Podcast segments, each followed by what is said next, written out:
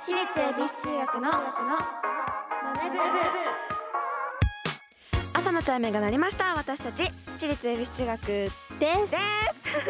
はい今日の担当は出席番号13番桜井ココナと。出席番号17番中村優奈がお送りします。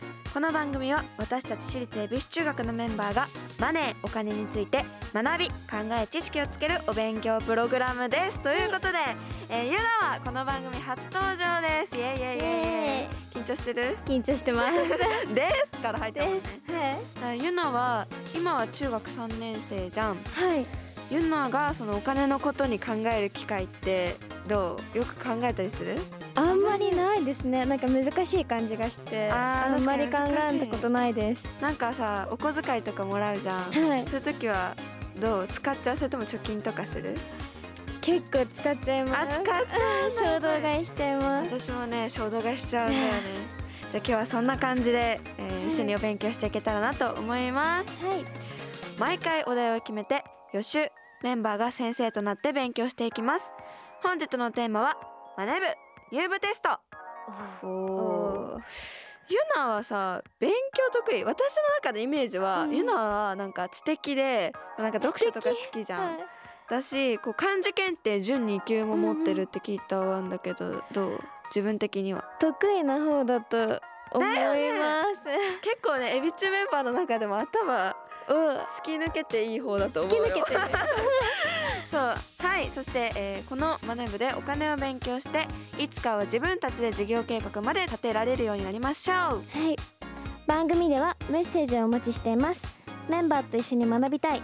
お金にまつわる疑問質問お待ちしています。ラジオ日経エビチューマネブホームページメッセージフォームからまたツイッターハッシュタグエビチューマネブでお待ちしています。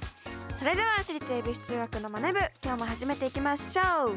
ゆな修行の挨拶お願いします。起立気をつけ礼私立恵比寿中学のマネ部この番組は東京証券取引所の協力でお送りしますアリとキリギリス。いい湯だな。おやキリギリスくんじゃないか。アリ課長ご無沙汰しております。奇遇だね。東大会社を辞めてからは。念願のファイヤーを達成したのでもう投資もやめて現金にしちゃったんですよ。えもう現金にしたの？相変わらず君はお気楽ですね。投資も辞めてしまうとファイヤーにならないでしょ。うその点私は職場で投資を学び働きながら資産形成を続けていますよ。また投資をしようかと思うのですが買い時もわからなくなってしまって。無様だなキリギリスくん私のように賢い人は一気に現金化などせず投資と一生付き合っていくんです。退職後の資産運用法も学んでいますよ。つまりはステイマーケット。これこそが余裕を持って余裕を増やす JPX マネブラボ。投資に関する最終決定はご自身の判断でなさいますようお願いします。東京証券取引所。私立恵比寿中学のツイッターハッシュタグエビチューマネブでお待ちしています。今日の授業はマネ部入部テストうーん今月始まったばっかりなのに早速お金を使いすぎちゃったな財布の中に200円しか残ってないんだけど。はあこれじゃお弁当も買えないしな。可愛い服を見つけたからって衝動買いするんじゃなかった。ガラガラガラ。すみません。誰ですか？転入生の中村ゆなです。どうしました？あの私お金の使い方を勉強したくてここがマネ部の部室って聞いてきたんですけれど入部希望者ですか？そうここがマネ部の部屋です。これからの時代お金に関する正しい知識と正しい判断ができる金融リテラシーってやつを身につけることはとっても重要です。中村さんって言いましたっけ？無駄遣いとかしてませんよね。なるべくしないように気をつけてはいるんですけど。大丈夫今は無駄遣いをしていてもこのマネ部でしっかり勉強すればお金を正しく使えるようになります。でも入部するにはまずはテストを受けてもらいます。テストですか？そうです。中村さんがどれだけお金に関する知識があるのか判断させてもらいます。もしも成績が悪かったら入部を諦めてもらうかもしれません。えー、そんなでもこの人さっき衝動買いして200円しかないって言ってたよね。だったら私でも入れるんじゃないかな。あー話してたら喉が渇いてきちゃいました。ちょっと自動販売機でジュース買うから待ってて。あ残り50円。うん。きっと私でも入部できると思う。では早速入部テストを始めます。日本 FP 協会のホームページに暮らしに役立つマネークイズというものがあります。このクイズはライフステージ別に3つのコースがあって今日は学生向けのスチューデントコースの中からいくつか抜粋してチャレンジしてもらいます。はい。そして私も先輩らしいところを見せられるように一緒にチャレンジしていきたいと思います。では1問目。ライフプランについて正しいものは次のうちどれでしょうか？1自分がどのような人生を送りたいかを具体的にしたものを言う。2一度作成すれば見直す必要はない。3ライフプランの内容は人によって変わらない。さあどれでしょうか？え。ーちなみにゆなははい。ライフプランについてわかりますか？ライフプラン？とは？聞いたことあるんですけど、うん。意味はあんまり分かってなかったです。あ意味はよくわからない。人生設そうこれライフプランっていうのは人生設計っていうもので、はい。そのこの内容についてこううん。どれが一番正しいかっていう、うーん。だけどどれだと思う？えー、1番自分がどのような人生を送りたいかを具体的にしたものを言う？お私も同じ気持ちです。はい。気持ち。気持ちで考えです。はい。同じ気持ち。同じ考えです。そうですね。自分がどのような人生を送りたいかを具体的にしたものを言うかなって思うんですけども、じゃああの別紙に答えがあるのではい。早速答え合わせしていきましょうか、はい。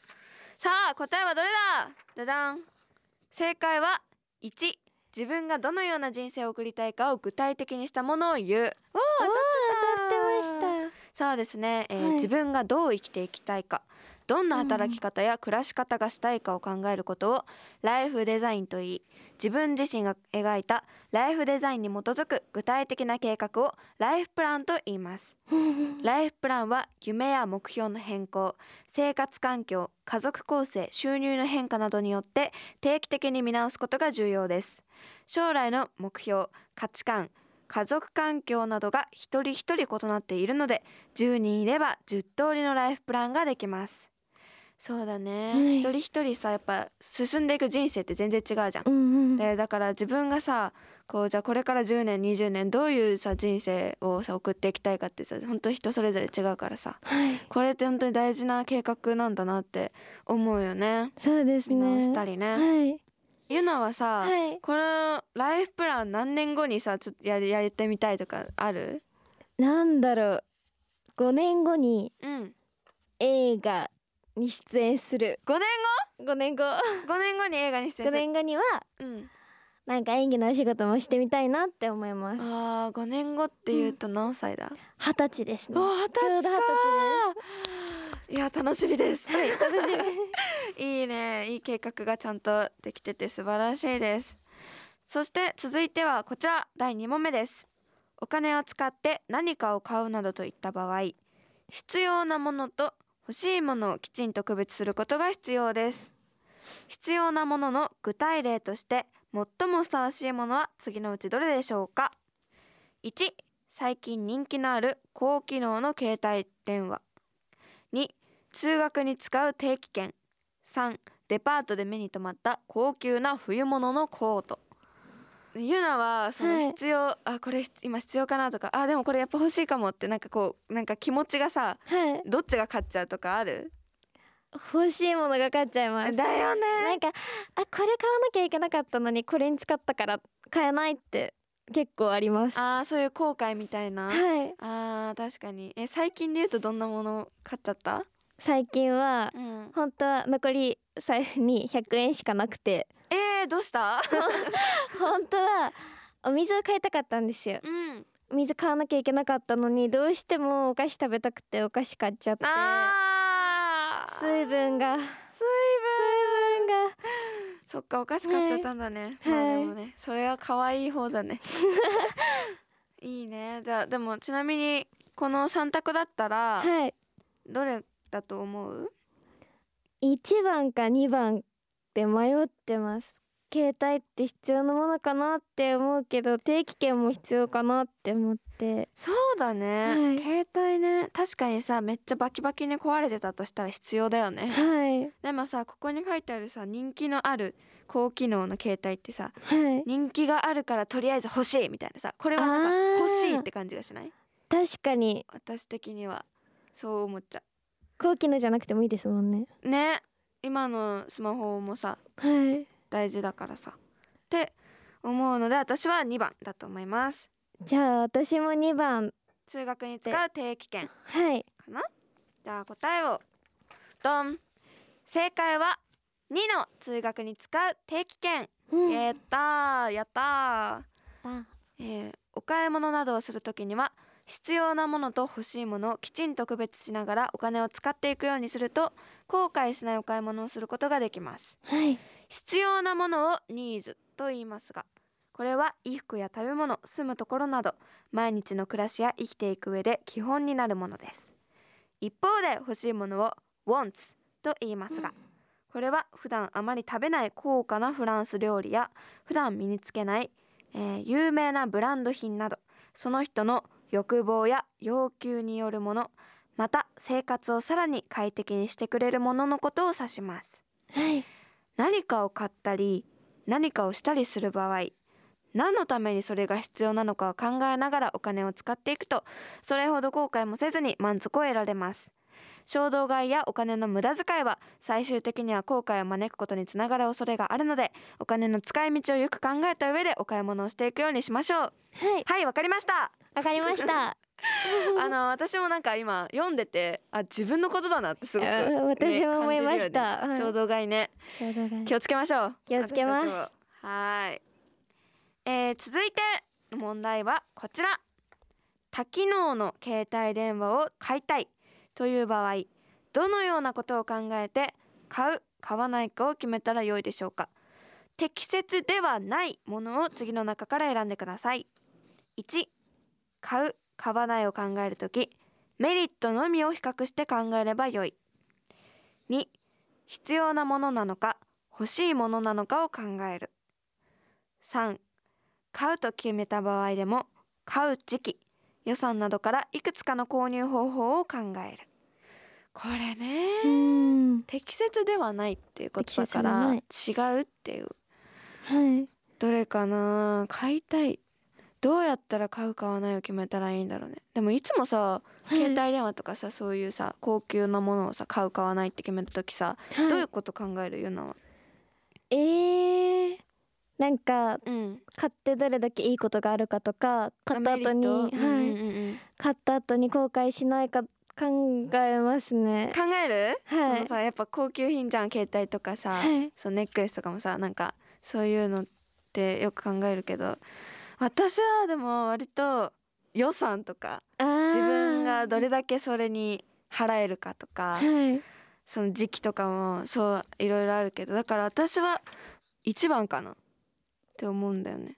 私も一番かなだよね。はい。多分メリットも必要だけどこれを買う上でのデメリットとかはうん。もう知っといた方が絶対にいいかなってはい。思うから、ね一番かな。はい。ゆなも一番。一番です。はい、えー正解は1買う買わないを考えるときメリットのみを比較して考えればよいお私たち優秀です。すべて当たっています。何かが欲しい何かがしたいという場合さまざまな視点でどうしたらいいかを考える必要があります。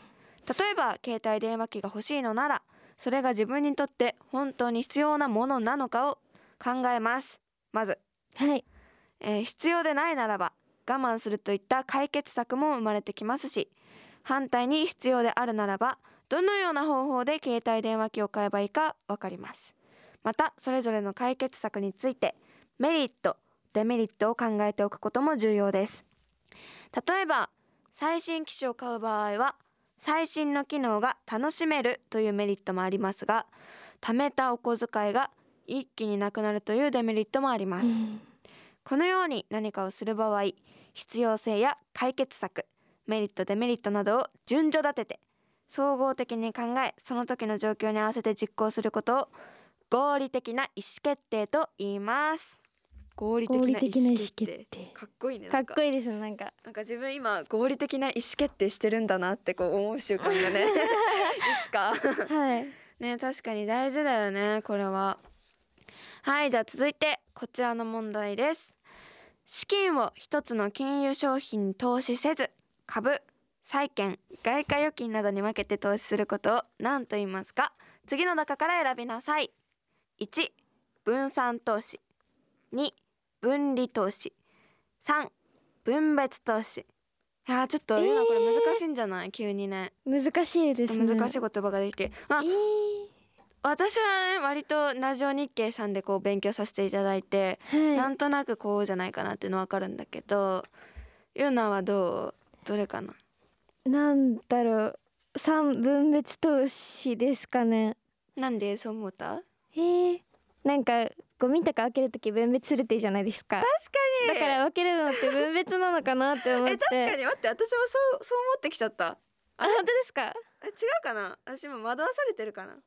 あやばいやばいやばいやばい。分かんなくなってきた。私は今はい。1の分散投資だと思ったの。あーなんかなんかやった気がしてなんかね分一つの文章を分散するみたいななんか分散っていう言葉あれ？違う？分別？あれ？どっちだっけ？ちょっと待ってなんかユナがさなんかそのすなんか分かりやすいなんか理由を言ったからちょっと 惑わされたけどまあちょっとちょっと自分の意思を貫いて私はじゃあ1の分散投資で。はい。でユナは？三の分別投資です。はい答えをどうだ？じゃじゃん。あ正解は1の分散投資。よかった。セーフ？これは。あ私は今ここでで先輩らしいところを見せられましたね。ここの先輩です。ありがとうございます、はい。目が合わないんですけど。あここここの先輩。ありがとうございます、えー投資資金を複数の商品に分けることを分散投資と言います。投資先を一つに集中するとその価格が下落すると大きな損失が生じますが投資先が複数であれば投資リスクを軽減することが可能となります。卵は一つのカゴに盛るなという格言があります。一つのカゴにだけすべての卵を持って持ち運んだ場合万が一落としてしまうとすべての卵が割れてしまいます。